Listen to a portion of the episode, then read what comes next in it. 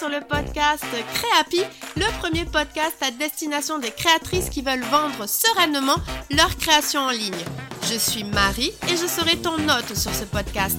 Ma mission T'accompagner sereinement et dans la bonne humeur pour le développement de ton activité en ligne afin que tu deviennes une créatrice happy et que tu puisses vivre de ta passion. Communication en ligne, réseaux sociaux, boutique en ligne, organisation, stratégie de vente, tous les meilleurs conseils te seront donnés et décryptés. Alors installe-toi confortablement et c'est parti pour l'épisode du jour. Je suis ravie comme toujours de te retrouver dans ce nouvel épisode de Créapi. Et alors aujourd'hui on va parler d'un sujet que je n'ai quasiment pas abordé sur ce podcast, celui de comment bien choisir un prestataire avec lequel travailler. Souvent, j'ai vu, et je vois encore, des créatrices et même plus globalement des entrepreneurs lancer des projets avec des entreprises, des freelances, enfin bref, je les appellerai dans cet épisode des prestataires, et pour lesquels les collaborations ne se sont pas réellement très bien passées. Donc si toi aussi tu es en recherche de prestataires mais que tu es en plein doute pour savoir si tu choisis le bon, tu es au bon endroit puisque dans cet épisode je vais te livrer les 5 critères que tu dois regarder avant de sélectionner ton prestataire. Mais avant de rentrer dans le vif du sujet, deux petits disclaimers. Le premier, c'est que mes conseils s'appliquent pour des prestataires qui ont pour mission de t'aider dans le développement de ton activité en ligne. Donc par exemple, un développeur web qui pourra créer ta boutique en ligne ou une société qui crée des sites web, une agence de communication ou ses parallèles en freelance, un graphiste web, un community manager, celui qui va animer tes communautés sur les réseaux sociaux, un content manager, celui qui va créer tes contenus pour le digital, un formateur, un prestataire pour tes publicités Facebook, etc., etc. Et finalement, à part pour le dernier critère, je ne vais pas différencier un freelance d'une entreprise car pour moi, le freelance est aussi un professionnel au même titre qu'une entreprise et donc les critères sont valables dans les deux cas, sauf pour le dernier critère comme je le disais. Deuxième disclaimer, Malheureusement, je ne peux pas te garantir que de suivre ces critères suffiront à ce que la collaboration se passe parfaitement. Je n'ai malheureusement pas ce pouvoir-là, tout simplement car je ne suis pas à la place de ces prestataires et que je ne maîtrise pas non plus tous les aléas que peuvent rencontrer des projets. Mais déjà de suivre ces 5 critères te permettra de mettre un maximum de chances de ton côté pour que la collaboration se passe bien. Alors c'est parti avec le premier critère qui est le critère 0, puisqu'en fait c'en est pas vraiment un, puisque avant que je te donne ce que tu dois regarder pour choisir ton prestataire, mon premier conseil c'est que déjà tu dois en sélectionner plusieurs notamment pour avoir des éléments de comparaison, mais attention, il ne t'en faut pas trop non plus au risque de te perdre et que ta décision soit encore plus difficile. Donc, je te conseille d'en sélectionner 5 et, du coup, comme je te disais, de les suivre. Car oui, mon premier critère, c'est de suivre les prestataires que tu auras sélectionnés sur les réseaux sociaux. Et alors si tu les as découverts sur les réseaux sociaux, alors là, c'est d'être vigilante à ce qu'ils communiquent dessus.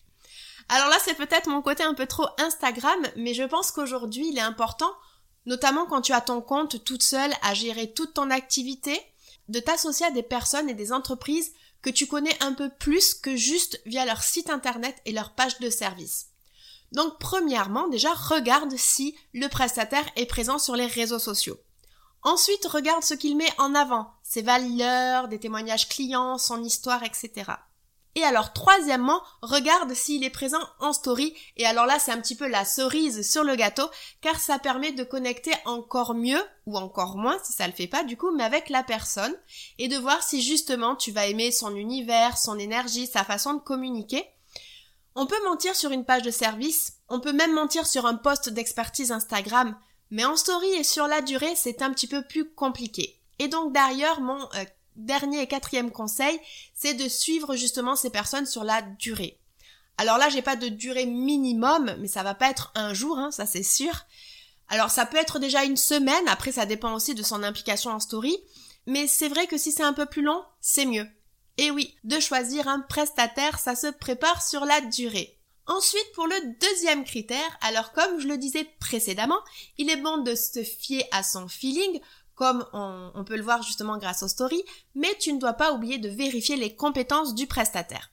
Alors là, c'est pas toujours facile de le faire, surtout quand on n'est pas du métier. Du coup, ce que je te conseille, c'est de regarder les références du prestataire et notamment de voir s'il a des spécialités. Dans ton cas, comme tu es créatrice de produits, tu as plutôt intérêt de travailler avec des prestataires qui ont déjà accompagné des entreprises qui vendent des produits plutôt qu'avec des prestataires qui, par exemple, n'accompagnent que des formateurs. Car en fait, ça indique que, euh, que, le prestataire connaît un petit peu plus tes problématiques, il comprendra plus facilement tes enjeux et donc mettra en place des solutions beaucoup plus adaptées à tes objectifs que quelqu'un d'autre. Et donc pour ça, premièrement, on va voir ses références sur son site internet, sur ses profils avec les réseaux sociaux, et s'il a des témoignages clients, n'hésite pas à les regarder aussi. Deuxièmement, tu peux même aller contacter directement les clients du prestataire pour demander comment la collaboration s'est passée et enfin, troisièmement, si tu ne trouves pas assez d'éléments, n'hésite pas à aller interroger le candidat, à lui demander qu'il te parle de ses derniers projets, comment il les a abordés, ce qu'il a mis en place, etc., etc. Et c'est justement parfait pour mon troisième critère à venir, puisque troisièmement, tu ne dois justement pas hésiter à aller le contacter afin de vérifier trois choses. Premièrement, sa manière de communiquer de te parler et ça te permettra de confirmer ou pas si ton feeling était le bon.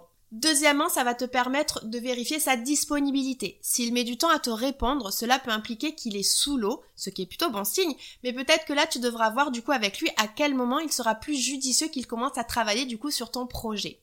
Et troisièmement, ça te permettra de confirmer son expertise, notamment s'il te parle de ses précédentes collaborations, comme je le disais précédemment. Donc pour résumer ce troisième critère, tu dois aller parler avec les prestataires que tu as identifiés et ne pas foncer non plus euh, trop tête baissée, notamment euh, pour le quatrième critère qui arrive et qui est hyper important puisque c'est celui du prix et plus globalement de l'exhaustivité et de la précision des documents commerciaux du prestataire.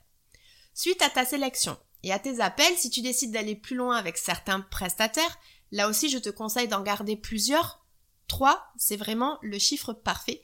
Tu vas arriver donc à l'étape où le prestataire va te donner, va te remettre sa proposition commerciale. Alors ça peut être soit un devis, soit un PDF, bref, peu importe. Mais ce qui est très très très très très, et j'insiste, ce qui est très important, c'est que 1. Il faut que tu vérifies la précision de ce qu'il y a marqué dans ces documents. S'il y a qu'un prix et une, ligne, alors fuis. Sauf pour une mini prestation, bien entendu. Mais ce qu'il t'a présenté à l'oral doit vraiment être écrit sur papier. Le périmètre de ces prestations doit être écrit et clair pour toi. Et alors, si ça ne l'est pas, eh bien alors là, deuxièmement, demande-lui des précisions. Et c'est là aussi que tu verras son implication et sa bienveillance. S'il ne fait pas d'effort au moment de la vente, ce n'est pas très rassurant pour la suite. C'est important tu dois comprendre ce que tu achètes. Alors après, je ne vais pas te donner de conseils sur comment savoir si tu choisis le bon prix, car ça dépend de tellement de choses. Ça pourrait d'ailleurs faire l'objet d'un épisode de podcast d'ailleurs. Mais en tout cas, tu dois comprendre ce que tu achètes. Et si d'ailleurs tu as plusieurs propositions, puisque tu auras sélectionné, comme je te conseillais, idéalement trois prestataires, eh bien tu auras déjà des billes pour savoir si euh, les prestataires les uns par rapport aux autres sont plutôt dans les clous. Et enfin, Troisième point important, alors je ne souhaite pas inquiéter, mais quand même attention aux petites lignes dans les documents commerciaux, notamment dans les devis. Regarde bien aussi comment tu peux rompre un contrat au cas où que tout cela ne se passe bien. Et regarde aussi les délais, car c'est souvent ce qui peut prendre du retard. Donc si euh, c'est un enjeu important, regarde si cela fait partie des conditions du contrat et de vérifier ce qui est stipulé à ce niveau-là. Car oui, c'est vrai, important, je te conseille de signer un contrat. Alors, il n'y a pas d'obligation de, signer, on va dire plutôt un devis. La facture est la seule pièce administrative obligatoire. Cependant, si un devis est signé, alors là, le prestataire est engagé. Et toi aussi, d'ailleurs, par la même occasion, notamment pour lui fournir les éléments dont il aura besoin, pour le payer, etc., etc.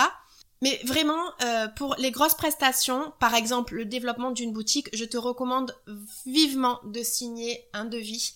Mais normalement, si le prestataire est professionnel, il te proposera de le faire. Donc euh, voilà. En tout cas, ça aussi, ça peut être un élément de voir s'il est pro ou pas. S'il il part sans te faire de devis pour des grosses prestations, comme je le disais, développement d'une boutique, développement d'un blog, d'un site, etc.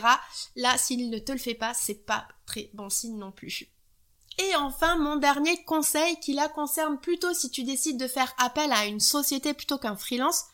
Donc en fait là, tu n'auras pas vraiment un lien direct avec l'entrepreneur.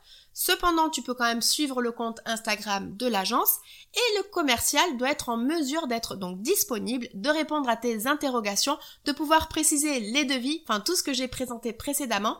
Il ne faut pas oublier que dans une agence, tu vas donc avoir un commercial et que c'est la première vitrine de l'agence et donc c'est son rôle de pouvoir te rassurer.